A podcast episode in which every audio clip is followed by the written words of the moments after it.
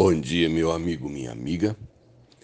Ontem fez muito calor. Jesus amado.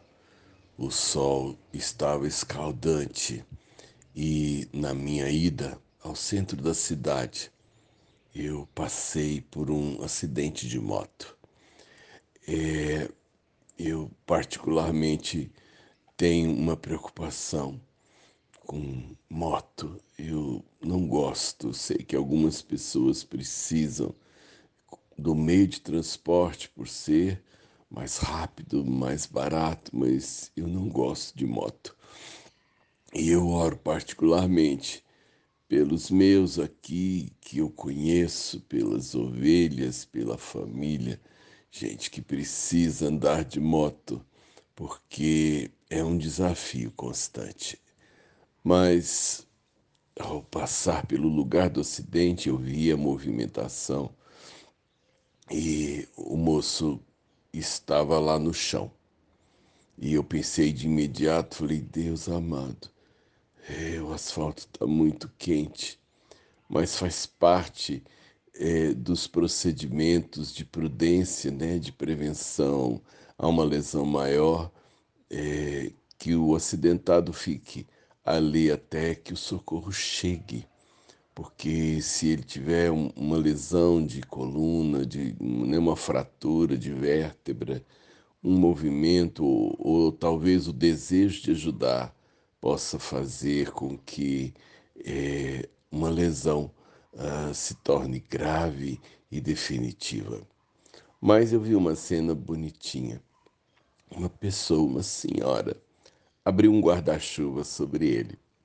Então ele estava ali no chão e algumas pessoas ao redor, é, muita gente assistindo é, ali a situação, mas a senhora, provavelmente uma vizinha ali do lugar, ela pegou um guarda-chuva e colocou sobre ele. Ela segurava o guarda-chuva para que o sol não fosse tão impetuoso e naquele momento em que talvez fosse só isso que ela pudesse fazer, ela decidiu fazer. Acho isso importante. Amados, é, eu sei que muitas vezes nós olhamos para as situações da vida das pessoas e nós não temos muito o que fazer.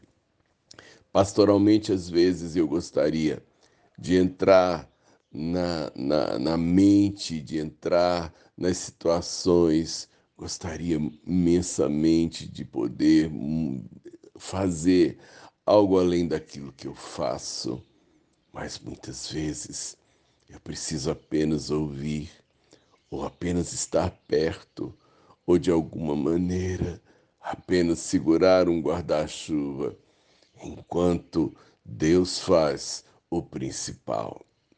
Eu sei, amados, que a gente precisa é, fazer o que estiver ao nosso alcance.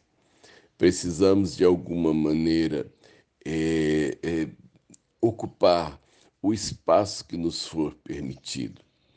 As carências são muitas, elas, essas carências tanto físicas quanto espirituais quanto emocionais.